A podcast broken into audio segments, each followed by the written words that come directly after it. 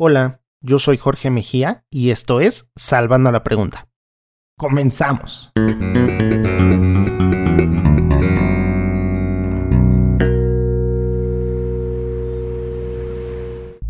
LAF Producciones puso manos a la obra en 2014. Camino cuesta arriba para sus creadores dejar sus empleos y comenzar a dedicarse únicamente a la creación de contenidos en Internet.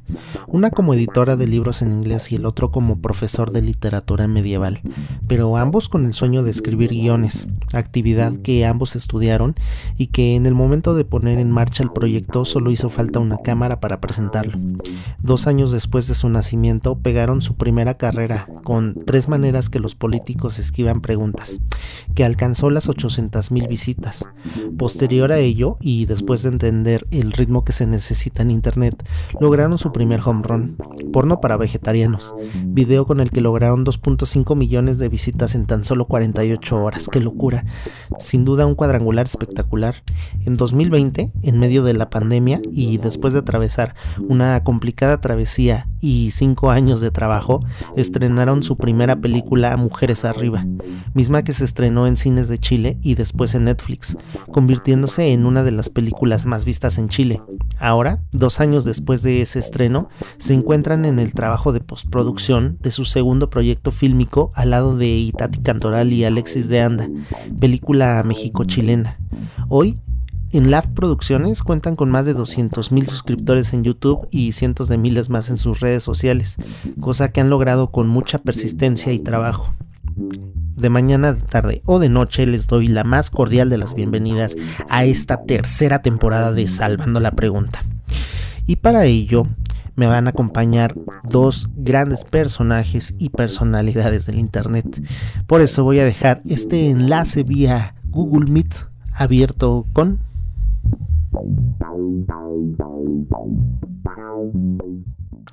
Loreto Bernal y Andrés Federsen. LAF Producciones está en la casa. Chicos, muchísimas gracias por estar en Salvando la Pregunta. Bienvenidos a este espacio. ¿Cómo están? Bien, muchas gracias. Muchas gracias por la invitación. Felices de estar acá en el primer episodio de la temporada. Sí, sí.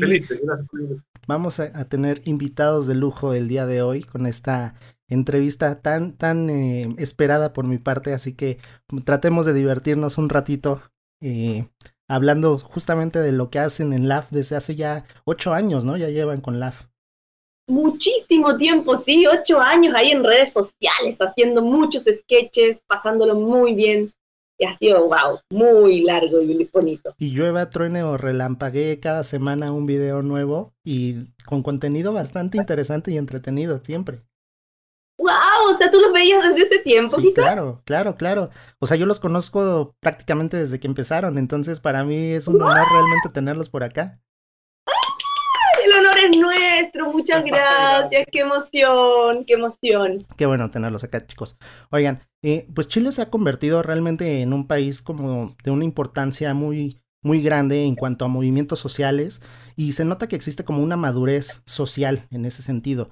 Eh, ¿Cómo ha sido para ustedes como creadores eh, pues este cambio pues, generacional que se ha dado y pues cómo ha sido justamente el adaptarse a, estos movimientos y como no perder la esencia de lo que hacen que realmente es únicamente comedia? Una pregunta interesante. Bueno, efectivamente, en Chile eh, cambió mucho este último tiempo todo, porque pasamos de ser un país donde todo el mundo era como muy calladito, todo sí, todo sí, todo feliz, y aceptando muchas veces cosas que no, no queríamos, pero a la vez haciéndonos como que nos pasaban a llevar un poco la gente. Entonces hubo como un estallido social que le llamaron, que fue un minuto en que todo el mundo como que salió a las calles, no más, no más, abusas. Y, realmente ha sido todavía un periodo más o menos como fuerte, donde toda la sociedad ha dicho, ¿cómo nos, cómo nos planteamos este nuevo país, por decirlo, como cómo somos, qué queremos? Como que no hemos replanteado un poco qué queremos. Exacto. ¿Tú, Andrés, qué opinas de eso? Y bueno, como todas las revoluciones, eh, eh, una vez que parten es difícil terminarla. Yo siento que esta todavía no ha terminado mucho, en el sentido que todavía todos los viernes la gente se junta en Plaza Italia, que en, ahí en Ciudad de México el equivalente sería como el Zócalo. Sí, sí. Y hay desmanes y, la, y queman cosas. Entonces, como todavía estamos en un proceso de que se está escribiendo una nueva constitución, entonces está como muy en ascuas. Todo como viendo qué pasa. Entonces, o sea, como que genera un poco de incertidumbre y la gente se asusta. Pero a la vez las demandas son como justas porque es como por un sistema de salud que sea más que sea más integrado, menos discriminación, claro. cosas así. Y, justamente lo que les decía es cómo ha sido para ustedes pues acoplar el, desarrollo de pues guiones y textos y de sketches cómicos a una sociedad que realmente es tan cambiante y que pues eso, ¿no? Está en desarrollo todavía. Es como un, yo siento que la comedia es un respiro, nosotros somos como un, eh, como un respiro de todo esto, que uno hace así, yo eso es lo que, como una hora y media de calma en, esto. Y nos pasó que cuando lanzamos Mujeres Arriba en medio de la, de la pandemia, que salió como en mayo en Netflix, mayo del 2020, claro, fue como mucha gente se alegró de poder pensar en otra cosa, de no ver puras tragedias. Y siento que ese es como nuestro rol, como darle, recordar a la gente que todavía tenemos unión, que todavía nos podemos reír por cosas humanas, que no todo es conflicto, peleas, lucha. Exacto. Eso es como lo que, porque siento que toda la televisión y toda la prensa se dedica a hacer presa, prensa rosa, asesinatos, degollados, eh, políticos corruptos. Nosotros somos los que traemos como un poco las cosas buenas que todavía nos unen. y, además es eh, muy eh, impactante y me gusta mucho pensar en que las situaciones que ponen en los sketches y en los videos pues son de una forma muy orgánica, que realmente pues conecta y, de forma muy universal con, con, más de un país, ¿no? Justamente. Ustedes se ponen a, pensar antes de escribir un guion en cómo son las situaciones eh, como para que todo el mundo las entienda o realmente salen así de la, de la nada. ¿De dónde parten ustedes? Es particular porque una vez teníamos en la oficina un amigo Loreto que veía los videos y se reía y decía, qué perturbador esto, darme cuenta que lo que yo creía que era muy particular a mí es una cuestión que millones de personas lo tienen en común. Entonces eso es lo raro, que al final uno hace algo muy particular a alguien y se conecta con más personas. Eh, no es como, a la vez yo creo que es algo natural que pasa y después también es algo buscado porque es rico como verse en cosas más, como identificarse con un grupo. ¿Qué opináis? Sí, bueno, nosotros siempre estamos atentos a qué cosas sentimos, porque cuando uno se conecta con lo que uno siente, uno puede escribir un video de repente que une a otros. Como que a mí me da lata, por ejemplo, no sé, pues me da eh, coraje un tema, como no sé, cualquier cosa, cualquier estupidez, por ejemplo, como hicimos, por ejemplo, el video de los TOC. Ah, me da como un poco de coraje cuando, no sé, algo no está bien ordenado.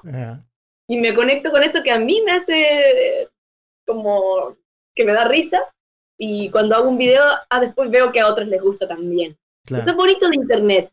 Y al final vas conectándote con la misma gente que, que, tiene tus intereses. Sí. Yo creo que la gran diferencia como entre la cultura, por ejemplo, y el entretenimiento es que el entretenimiento se plantea más como una comunicación con el otro. O sea, yo trato de encontrar algo que yo quiero decir con lo que alguien quiere escuchar y ahí generamos una comunidad y se amplifica. Totalmente. Versus la cultura que es más como la visión del creador. Y a veces pasa que eso es entretenido, pero a veces pasa que uno ve una obra y es como, ah, no me dice nada sobre mí, entonces no conecto y no... Yo siento que nosotros estamos en el ámbito de la comunicación, que es como generar puentes con los demás. ¿Qué, sí. ¿Qué es luego lo que pasa, por ejemplo, con, con, el cine de autor, ¿no? Y todas estas películas como de culto que pues muchas veces eh, no es para la el público en general, ¿no? Si no se entiende porque pues realmente es un mensaje muy particular y en la comedia es todo lo contrario, ¿no? Y, y, ahorita me, me, me dio eh, un poquito de risa de lo que decías, que, te dio lata y luego tuviste que cambiarlo porque es justamente una de las cosas que, que hablábamos fuera del micrófono antes de, de, la, de la entrevista, que la jerga chilena es muy particular y realmente para muchos de los que la oímos desde fuera, pues a veces nos cuesta trabajo, ¿no? No sé cómo ustedes han ido pues eh, confrontándose la, en cuanto al idioma español con la jerga chilena y si la tienen que modificar en el momento porque eh, pues de entrada en los videos creo que sí tratan de, contenerla mucho aunque por ahí sale de vez en cuando, ¿no? Pero no sé cómo se confrontan al idioma en tanto que su jerga es demasiado particular. entendernos a los chilenos es súper difícil. Ah, no, sí. Lo que pasa es que nosotros tratamos de hablar un poquito más, aunque eh, un poquito más pronunciado y todo, porque entendemos que, a los chilenos hablamos raro. O sea, imagínate, todas las S no las pronunciamos. Entonces es terrible. ¿Cachai? Pero sí, efectivamente, mientras hacemos los videos, tratamos con mucha conciencia de, neutralizar un poco el idioma para que sea... Es una barrera finalmente. Y de hecho, claro, tratamos de que, no sea tan local. Y ya de frente ahora los proyectos nuevos que tenemos, los de todos los mexicanos, básicamente. Sí, estamos tratando de perfeccionar mi, mi mexicano. Ah, sí. Sí, sí, sí. También me cuesta trabajo porque no es fácil cambiar de idioma. Bueno, y, además eh, se ha, crecido mucho la cultura del doblaje de Chile para otros países. Anteriormente era el, el, mexicano el más neutro y el que se utilizaba para muchos otros lugares. Y últimamente en Chile ha crecido mucho esa cultura del doblaje, ¿no? El, doblaje es un poco perturbador. Me acuerdo de haber visto una película porno, creo, eh, eh, gringa, traducida al español de España, y los dobladores eh, emulaban hasta los gritos de la gente. Entonces decía, oh, joder, joder, y hacían como los gemidos, y era como, what, ¿por qué tenéis que traducir eso si lo estoy entendiendo? claro, sí. Sí, sí, es bastante perturbador. Pero es como, siento que el problema del, del, doblaje es que como que se separa del cuerpo, es como otro actor que se dirige solo, básicamente. Sí, de ahí la importancia de la dirección, justamente, ¿no? Porque en la dirección de, de la grabación de, del doblaje es donde se tiene que corregir todo eso. Acá, acá en el programa estuvo hace algún tiempo una actriz de doblaje muy conocida acá en México y me decía justamente eso, ¿no? Que, que radica mucho el problema de eso en la dirección del doblaje, que muchas veces no le prestan atención a que el director haga exactamente su trabajo, ¿no? Entonces, creo que por ahí va más ese asunto. Pero sí me ha impresionado que justamente a partir de, digo, o sea, con respecto a lo de la jerga chilena y que aún así el, el chileno sea el, el, doblaje de los más conocidos en, en, el, en el continente. Y, y Creo que también eh, tratan ellos de, los artistas de aquí del doblaje, de, de tener un lenguaje un poquito más neutro. Sí, sí, seguramente, seguramente. Y bueno, y cambiando un poco de, tema, chicos, es, es, como muy normal para todos nosotros los que hacemos algún tipo de contenido, bueno, en mi caso, en el caso de ustedes, pues los videos, que pues alguno guste más o guste menos, ¿no? Y pues es normal porque pues no todos los, todas las cosas que hacemos tienen que gustarle a todo mundo, ¿no? Pero mm, hay gente que solamente le gusta ver arder el mundo. ¿Cómo, ¿Cómo es para ustedes lidiar justamente con la parte incendiaria de las redes sociales una vez que pues han crecido tanto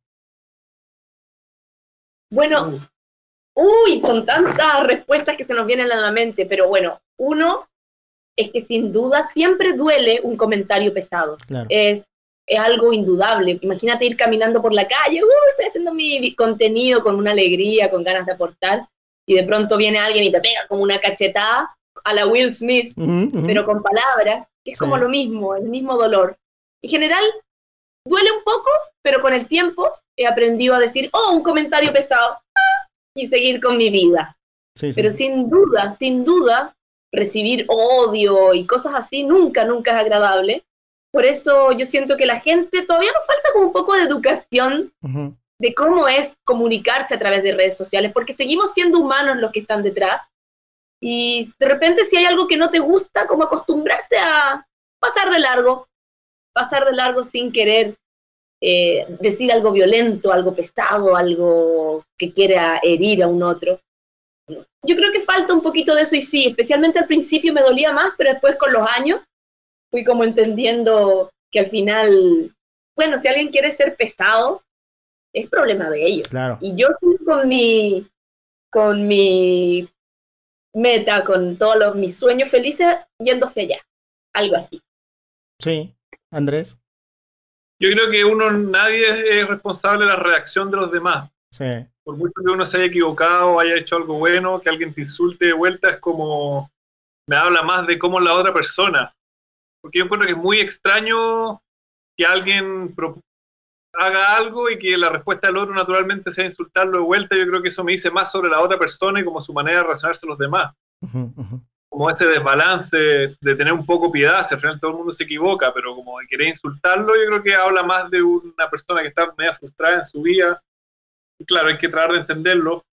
También hay que tratar de entender que en general las plataformas como que tienden a maximizar, como que generalmente los comentarios negativos se van para arriba porque como que los haters se juntan en grupo, pero después uno mira para abajo y hay millones de personas que les gusta, más todas las personas que les gustó y que no dijeron nada.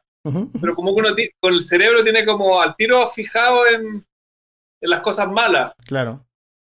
Ahora no sé cuánta gente salió de la pobreza, no sé qué, hay gente estudiando, pero hay un asalto y ah, lo asaltaron y es peligroso y está todo mal y como que uno se enfoca en eso. Es como una cosa del cerebro que va siempre hacia lo malo. Totalmente, lo que dice Andrés de hecho es como una cosa científica, o sea, de hecho a veces uno tiene 500 comentarios buenos, uno malo y ay, te quedáis mal por el uno malo, pero al final es porque uno se empieza a sentir como el cerebro como medio amenazado, te da miedo y por eso te quedas pegado ahí, pero la verdad es que hay que dejarlo pasar. Y efectivamente, como dice Andrés, habla más de la persona pesada que de, alguien que quiso proponer.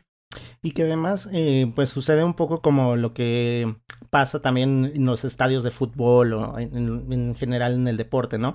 Eh, se, se masifica tanto un grito y además se pierde entre la masa, que pues se envalentona la gente ahí, ¿no? Pero ya cuando se trata de individualizar algo, pues realmente es alguien que no te va a atacar en la calle ni te va a parar para decirte, oye, es basura lo que estás haciendo, ¿no? Entonces creo que mucho de las redes sociales y de lo que ha traído es justamente eso, ¿no? Como el esconder justamente la, la mano que avienta la piedra, porque pues realmente no se puede hacer nada al respecto, ¿no? Claro que no. Sí, en general es divertido porque yo que actúo mucho peor que Loreto, cuando aparezco en un video me critican mucho menos que a ella a veces. Entonces como que las redes son súper eh, machistas, así, atacan mucho más a las mujeres. Porque hay hombres insatisfechos que creen que porque hay mujeres tienen derecho a criticar. Sí, mi amor, toda razón. Había un estudio en el The Guardian, este diario inglés, donde ellos tomaban sus redes sociales y todas sus noticias y miraban cuáles eran las noticias más troleadas. Okay. Y nueve de las diez noticias eran noticias escritas por mujeres o por personas de raza negra. Qué fuerte. Qué fuerte Imagínate. Entonces, los trolls generalmente, además, suelen ser personas muy machistas, muy violentas, sí, solitarias, frustradas.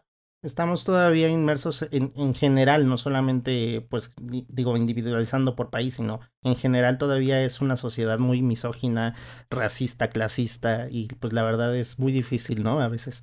Y, y ahora, eh, pues, realmente hace un par de años que tristemente y lamentablemente el, el, término de la viralidad pues regresó como al campo de la biología y de la medicina, ¿no? Es un término que ya estábamos muy acostumbrados a otra cosa, ¿no? Y pues que mm, justamente, pues justamente está infectado ese término, ¿no? está mutando y que pues lo utilizamos para algo más, ¿no? Pero para ustedes, ¿cómo ha sido el hacerse viral? Eh, como hacer virales sus caras eh, a partir de que, de que hicieron crecer su página, su, su productora, y luego, ¿cómo fue entonces, eh, pues, el cambio que hubo en sus vidas a partir de eso, ¿no? Porque, pues, no es lo mismo ser viral que ser famoso realmente. Pero, ¿cómo ha sido para ustedes justamente esa transición y ese cambio en sus vidas? Mm, me encantan tus preguntas, son mm, muy, gracias. como bien pensadas y profundas. Wow, ha sido un cambio bien grande, muy lindo, muy inesperado. Nosotros siempre cuando empezamos trabajando hasta el día de hoy, trabajamos muy duro por hacer cosas bonitas, que nos gusten, divertidas, y jamás, jamás, jamás se nos ocurrió que eso podía ser tan viral. Entonces, siento que para mí fue como una sorpresa, un regalo, una maravilla. Hasta el día de hoy, yo ando por la vida sin acordarme mucho de que hemos sido virales. Ah, voy por la vida, de repente alguien me saluda y es como que de verdad cada vez que me saludan me sorprendo y, cuando he ido a México también me han saludado muchísimo. Y de verdad es una sorpresa bonita y me la tomo con alegría. Eh, qué rico, es como que te digan, qué bien, qué bueno tu trabajo. Eso, eso es súper, muy rico sentir el feedback positivo. La gente siempre se acerca con buena onda a nosotros en la calle, lo cual es muy bonito. Y, justamente lo que decía, ¿no? Es, es muchísimo más común que te puedan detener en la calle para decirte algo bonito y algo que te va a hacer sentir bien que para atacarte, ¿no? Eso realmente no sucede. Nunca, nunca, nunca nadie, nadie nos ha mirado feo, nos, nos ha tratado de atacar, nunca. De hecho, yo creo por eso, es ¿eh? solamente en redes sociales, en, personas jamás se atreverían a decirte algo. Chicos, vamos a hacer una muy, muy, muy breve pausa y enseguida continuamos con otro tema bien interesante y del que estoy seguro que les gusta hablar mucho. Así que vamos a este breve intermedio y enseguida continuamos.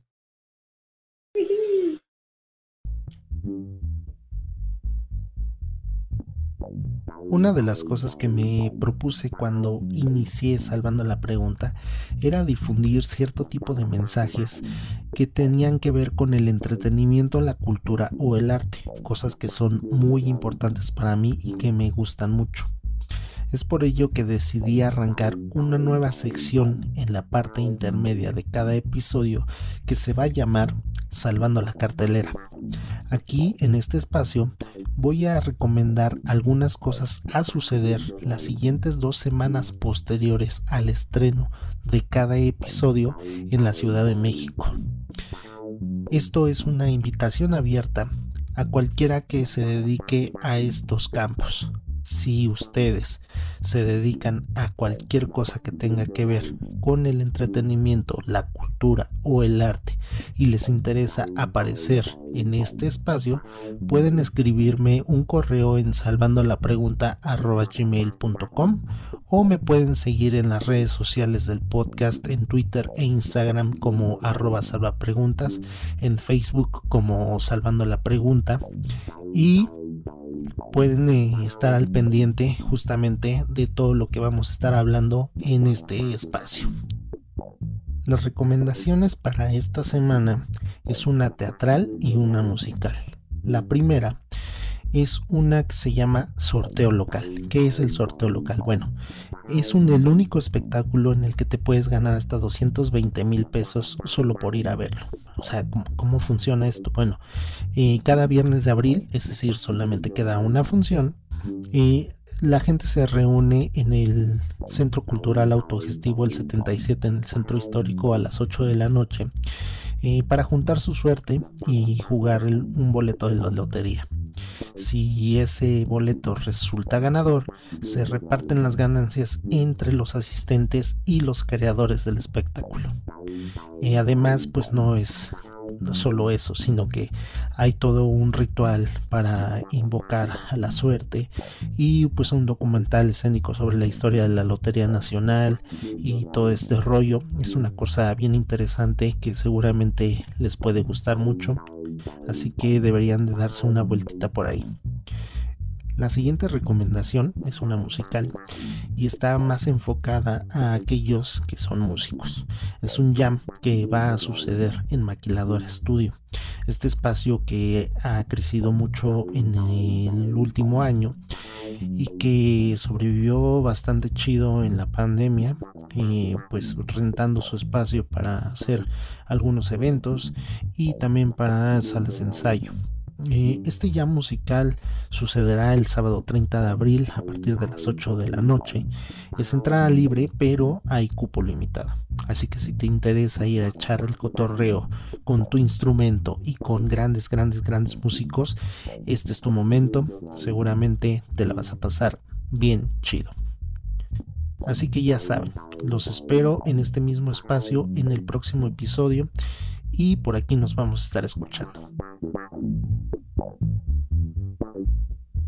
Muy bien amigos, continuamos con Loreto Bernal y Andrés Federsen de LAF Producciones que se animaron a compartir esta breve charla acá en Salvando la Pregunta y que estoy muy agradecido de que hayan estado por acá chicos. Oigan, eh, pues hace ya un par de años que salió a la luz este proyecto que se llama eh, Mujeres Arriba y que fue pues un hitazo en Chile, ¿no? Eh, no solamente por el tema que se toca en la película, que además pues sabemos el sexo vende, ¿no? Pero eh, más allá de eso, creo que es bastante interesante cómo lo hicieron. Eh, evidentemente hay un mundo de diferencia entre hacer sketches y videos de, de YouTube o redes sociales a hacer una película. Eh, y pues la verdad es que es un trabajo que sé que para ustedes costó cinco años atrás, ¿no? Y que pues lo tuvieron que trabajar en unas seis semanas más o menos, tengo entendido. Por ahí, sí. Tres de preproducción, tres de grabación y pues... Exacto. ¿Y, cómo ha sido ese proceso para ustedes de, llegar justamente de los videos virales a hacer cine? ¿Cuál es la parte más difícil de llevar esto a cabo? Mira, hacer una película es, pero ya un mundo. Pero a ver, Andrés. Siempre queríamos hacer película eh, y me acuerdo que escribíamos guiones, íbamos a las distribuidores, se los mostrábamos y nos decían, prepárense para quebrar. si hacen una película van a quedar endeudados por el resto de su vida, les va a ir pésimo. Y, y estuvimos así como tres años, era terrible, porque entonces decía, pero ¿cómo la gente lo logra? ¿Cómo lo hacen? ¿Cómo se puede? Y me acuerdo que escribimos como un guion eh, sobre otro tema y nos pidieron ya, cámbiale la edad a los protagonistas. Entonces ya, tuvimos que reescribir el guion completo. Después escribimos otro guion. Ay, no me gusta, no sé qué. Y, hasta, y al final ya, vamos con el nuestro. Y un proceso que lo tomamos con, harta como humildad, porque al final son como dos cosas súper distintas. Entonces tratamos de entender bien cómo se escribía esto, qué características tenía que tener diferente al internet, cómo se armaba, cómo tenía, qué, tenía que costar, cómo, y fuimos estudiando eso súper metódicamente, paso a paso, y, ese fue nuestro primer aprendizaje. La gente no se da cuenta, pero la primera vez que estuvimos en un set de películas fue nuestra propia película. sí, sí. Nunca habíamos grabado nada de esa envergadura, fue como súper eh, estresante. Muy bacán. Sí. no, realmente yo siento que es una tarea titánica, titánica. Es una cantidad de departamentos que coordinar, gente, eh, que realmente después de terminar una película uno queda por lo menos un mes como en cama casi, como, después de, correr un maratón.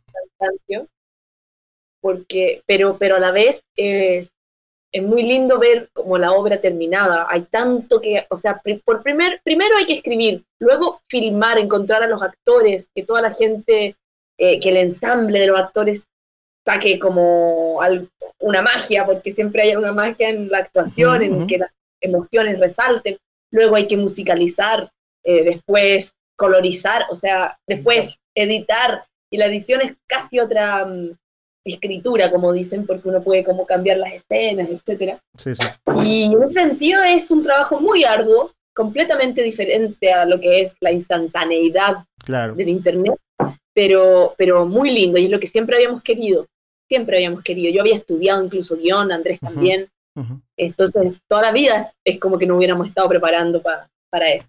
Y, justamente una de las cosas que, bueno, les tengo que decir, que yo había visto la película ya hace tiempo y pues ahora como por la entrevista la, retomé y la volví a ver y, había perdido de, vista algunos detalles que ahora pues sí la vi con esa atención, ¿no?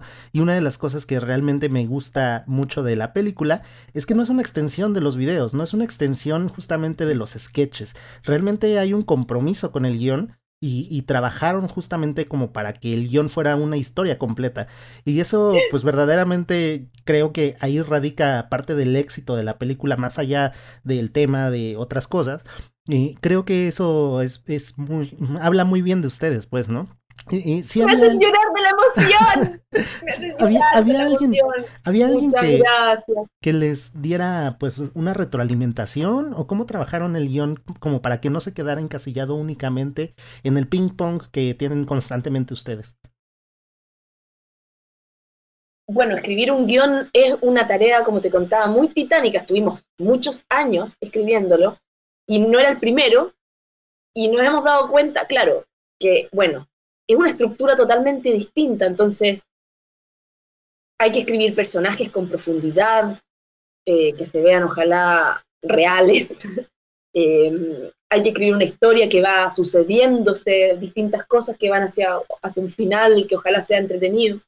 Entonces, muy distinto a escribir un, sketch que tenga un minuto y medio para decir todo. Entonces, habíamos, como te contaba, el es como el error y, la prueba y el error, como que escribimos un par de guiones que no nos gustaron, que no salieron bien, y este fue el tercero. Hay un documento que uno hace previo a escribir el guion que se llama La Escaleta, un mapa, una, como una estructura de lo que uno quiere decir en cada escena. Claro. Uno se pasa todo el tiempo escribiendo ese documento y después el, no sé, está ahí un año haciendo la escaleta y después te demoráis cuatro días en escribir el guion. Es, loco. Sí. Porque al final el audiovisual es muy concreto. Las escenas tienen que tener un objetivo. Rápidamente uno tiene que entender hacia dónde va la historia, qué personaje es diferente al otro, cuál va a ser el arco, por qué me tienen que interesar, cuál es el género, cuál es el tono, qué tipo de comedia es, si una comedia como los Farrelly o como la Nancy Mayer, eh, cómo lo vaya a musicalizar, si va a ser más comedia clásica en los años 20 o más actual o con hit, el tipo de actuación que debe tenerlo, cómo lo va a iluminar los actores, el vestuario. Entonces, todas esas cosas que, que, se ven, que la gente se play en Netflix y, ay, que entretenida está la película, son puras decisiones que uno tiene que tomar antes para que la cuestión fluya así como mantequilla. Claro. Mm. Y claro, con el tiempo uno va afinando el. Es un oficio artesanal donde uno va afinando cada vez más ciertos detallitos que te da esa prolijidad. Nosotros claramente estamos empezando, pero siento que fue un paso importante como para para ver qué cosas funcionaron, cuáles haría distinto. Una gran, gran enseñanza. Y una cosa que mencionaste ahorita y que me parece importante resaltar es el tipo de comedia que es, porque justamente a pesar de que eh, pues ustedes ya tienen algo muy establecido y que por los videos que todos conocemos y ya sabemos más o menos por dónde va, esto es otra cosa. Y es importante como resaltarlo porque pues no es una comedia blanca tonta en la que pues el protagonista termina sin desarrollo, en el que no hay realmente una historia que contar y todo termina en donde empezó, ¿no? Entonces creo que sí es importante resaltar eso y a pesar de que pues sí había un por ahí uno o dos rolling gags dentro de la película, pues no es algo que realmente hayan utilizado a fondo, ¿no? Entonces no sé cómo justamente ustedes planearon que la comedia media de esta película haya sido de la manera en que resultó. Que nos gusta harto como yo siento que la, la comedia, o sea, un largometraje de comedia básicamente es un drama con problemas que son graciosos. Como que la única manera de que alguien esté enganchado una hora y media es que tenga un arco, que haya un problema, una injusticia, que haya un crecimiento cuando un personaje es solo una broma tras otra broma tras otra broma, claro, es entretenido, pero ya a los 15 minutos, hoy, hoy día a los 5 minutos ya la gente se desconecta. Se cansa. Sí. que, como que uno saca estas cosas del drama del misterio, cómo hacer que la gente esté enganchada para que quiera seguir viendo. Y creo que esa es como la, la, magia para que, para que uno quiera seguir hasta el final y porque uno sabe que los personajes lo van a conseguir, sabe que van a encontrar el amor. Claro. Pero hacerlo de una manera que te vaya sorprendiendo, y yo te, como hace Hitchcock, te digo que voy para allá, pero de repente me fui para el otro lado, como es jugar con la forma, eso es lo que hacemos. Y que los personajes te importen, tú digas que entrete lo que le está pasando, o qué pena, quiero que le vaya bien, como, como generar esa empatía con un personaje, a uno le ayuda mucho. Claro. Y, luego entonces, eh, regresando al tema de, de la jerga chilena, sí me encontré con que en la película sí hay mucha más jerga chilena de lo que hay en los videos. Esta película estaba pensada para que únicamente se viera en Chile y después pues resultó lo de Netflix o realmente estaban buscando que pues llegara a otros países. Yo sé que, que ustedes ya tenían contacto con Netflix por los videos que estuvieron trabajando con ellos por narcos y demás y fue así como llegaron a ellos, ¿no? Pero, pero sí estaba pensada únicamente para Chile o por qué fue esa decisión en el guion. El guion yo creo que era más neutro, pero pasa que los actores son como estas bestias incontrolables. Entonces, el trabajo del director es como agarrar, tomar este fuego y dirigirlo como en un sentido y como que le, le empiezan a añadir cosas, le ponen otras cosas y uno ahí como que hace malabarismos, pero claramente todos esos chilenismos no eran tan pensados, pero funcionan. Sí, sí, funciona. Funcionó mucho acá, pero efectivamente el guion estaba mucho más neutro pensando en, en nuestro público de otras partes. Ajá, ajá. Y, con respecto a la producción, pues existe una diferencia enorme entre un proyecto independiente y una película que tiene pues todo el, todo el apoyo del mundo y que tiene pues apoyo por aquí por allá, ¿no? ¿Ustedes cómo justamente pues eh, se ajustaron al presupuesto que tenían? Porque yo sé que tuvieron que abrir su cartera para hacer esta película y pues luego llevarlo a cabo. Entonces, ¿cómo fue ajustarse y cómo se logró el apoyo de tanta gente, ¿no? Y, y de, los, de los actores realmente que estuvieron ahí en la película yo siento que lo que de repente uno lo que más retiene eh, de películas así como pequeñas donde hay dramas humanos son como las historias. las historias, el conflicto, todo el resto como que es importante, pero se va, realmente no se olvida. Entonces dijimos ya, concentremos en lo que mejor sabemos hacer. Buenas historias con personajes con altos conflictos y armamos y tratemos de hacerla con gente que le interese esto. Y eso uno hace un trabajo de, de ver cómo baja esa idea al presupuesto que tiene, con los actores que les interesa, y de a poco va encontrando un, un mundo de gente que le interesa hacer eso y es lo mejor, porque al final, cuando estamos todos con las mismas expectativas, es más claro que, que la cosa salga bien. En cambio, cuando hay gente que está haciendo cosas por dinero solamente, como que en general tan bueno, es como que las dificultades te ayudan a encontrar al grupo que quiere funcionar contigo. Sí, sí, sí, sí. Por ahí incluso hay un, parcito, unas tres cancioncitas dentro de la película que de momento les, les digo, volví a ver la película y pues son esos detalles que uno no, no piensa en el momento hasta ya cuando lo interioriza. Y, ¿cómo, ¿Cómo lograron en la parte de producción ir por los derechos de canciones, esto? Y luego pues ya voy a buscar a los artistas, la shazameo, busco a los artistas, veo que es como un artista más independiente, que es como un tema más colaborativo, me parece, creo, ¿no? sí gracias por darte cuenta de todo el trabajo. Es como que realmente lo, viste y, como que e investigaste mucho, sí. Eh, nosotros, claro, hicimos todo ese trabajo de contactar actores, o sea, perdón, los actores también, pero los músicos, que fueron muy amables y nos cedieron esas canciones así por una colaboración, sin, sin una remuneración ni nada, porque era una película de bajo presupuesto igual. Entonces, nos logramos conseguir eso. Yo creo que cuando hay un proyecto con mucho amor y hecho como a mano, porque fue hecho muy a mano por, por, nosotros, o sea, todo, te cuento que yo buscaba las locaciones, el Andrés también llamando a gente, tocando puertas para ver si, si nos prestaban cosas, por ejemplo. Estuvimos persiguiendo a los de HM como seis meses para que nos prestaran ropa mm. y no tener que hacer esos gastos, claro. porque es muy caro Claro, me acuerdo que una semana antes del rodaje nos dijeron ya, vengan a buscar ropa. Y después de haber estado como ocho meses gestionando, entonces me acuerdo que la Lore fue con dos vestuaristas y salieron del lugar así como unos bandidos, como con cada uno de bolsa encima de toda la ropa. Fue como tan emocionante, es como que te abrieron las puertas del, del, paraíso. y yo entré así a esta showroom, saca lo que quieras. Y se fue la persona de H&M y yo encima no tenía tiempo, no era como en cinco minutos saca todo, sino que quédate tres horas si quieres. Sí. Ah, saqué, saqué, saqué, saqué, saqué, saqué. Y hasta el día de hoy me he visto con. Sí, estuvimos como tres años vistiéndonos con esa ropa. Increíble. no me cumple nada. Maravilloso. Y pues ya únicamente como la cereza del pastel al final, pues es. Y me parece una cosa bien impresionante, justamente, es salirte de tu personaje, como que todo, todos conocemos de los videos, ¿no? De, de la actriz exagerada en la comicidad, para hacer este personaje que, pues sí, sí exigía una parte también seria, ¿no?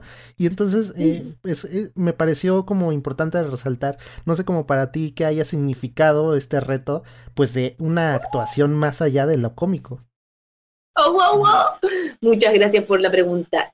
Para mí un desafío, yo tenía muchas ganas de poder también mostrar esa faceta mía o, incluso seguirla explorando, porque yo no, o sea, ese era mi primer rol de actuación real. Había estado en obras de teatro chiquitas, pero nunca en un rol grande. Entonces, para mí era un desafío enorme que quería seguir explorando y poder crecer como actriz siempre ha sido como para mí algo que me motiva mucho. Entonces, cuando escribíamos el rol decíamos, uy, esto no es como la comedia típica, no voy a estar haciendo estas caras raras, sino que voy a tener que hasta controlarme un poco, porque a mí me cuesta controlar mis muecas y todo, que me encanta hacer. Eh, y bueno, al final como que tuve que ponerme en el personaje que era distinto a mí y salir adelante. Claro, yo siento que los videos de internet uno está compitiendo contra absolutamente todo. La gente es letal, si no les hace reír en cinco segundos, te cambia por un video un gato. Entonces eso obliga a que la actuación sea como hiper eh, histriónica. Versus en una pantalla, cuando ya alguien entró a ver tu película hasta una hora y media viéndote full screen, entonces tenéis que, si estáis así como sobreactuando todo el rato. Claro. Y me acuerdo que una vez hicimos una prueba cuando estábamos viendo como el estilo de actuación y me acuerdo que juntamos todos nuestros videos virales, los pusimos en un timeline así como de una hora, uno tras otro, para ver cómo es la experiencia de ver videos virales durante una hora. Y te juro que era como, Oh, era como un ataque cardíaco, era imposible. Entonces dijimos, no, tenemos que bajarle el ritmo a esta cuestión porque si no la gente va a quedar como así. Sí, sí, sí, sí. Oigan, y, sé que están trabajando en algo nuevo, sin, sin spoilers, sin, sin mucho, eh, pues sin adelantar de más, ¿no? Eh, sin dar premisas realmente. ¿Qué podemos esperar de la siguiente entrega? ¿Qué viene después? Eso, pero igual puedo contar un par de cositas. A ver, a ver. hicimos una película que es mexicana-chilena, eh, con la actriz Itatí Cantoral. Mm, maldita lisiada. La, maldita lisiada y también con Jerry Velázquez. Ok. ¿Lo conoces? Eh, de nombre, sí. Y Alexis de Anda. Alexis de Anda, claro. Comediantes muy simpáticos que trajimos acá a Santiago, filmamos, fue muy linda experiencia y estamos contentos por ojalá pronto poder llevar a la luz esa obra. Ojalá que sí, ojalá que sí. Y yo espero que también ya lo podamos ver porque sí hay mucha gente que está esperando siempre algo de ustedes porque ustedes están acostumbrados a trabajar, trabajar, trabajar, trabajar y nunca dar espacio para que pueda respirar uno sin terminar de ver lo que ustedes están haciendo. Eso. Te juro que esta es una de las entrevistas más lindas que nos han hecho porque se nota tu cariño con las preguntas, lo profundo, la investigación y el habernos conocido. Muchas gracias. Gracias por haber estado acá, chicos. De verdad les agradezco mucho dar el banderazo inicial a esta tercera temporada de Salvando la Pregunta. y espero que sea una temporada hermosa. Muchas gracias. Muchas gracias. a todos los hermosos amigos de México. Andrés, Loreto, nuevamente muchas gracias. Esta es su casa, pueden regresar cuando ustedes quieran. Muchas gracias, igualmente acá en Chile. Y recuerden amigos que yo los espero en una siguiente entrega para seguir salvando la pregunta. Hasta entonces.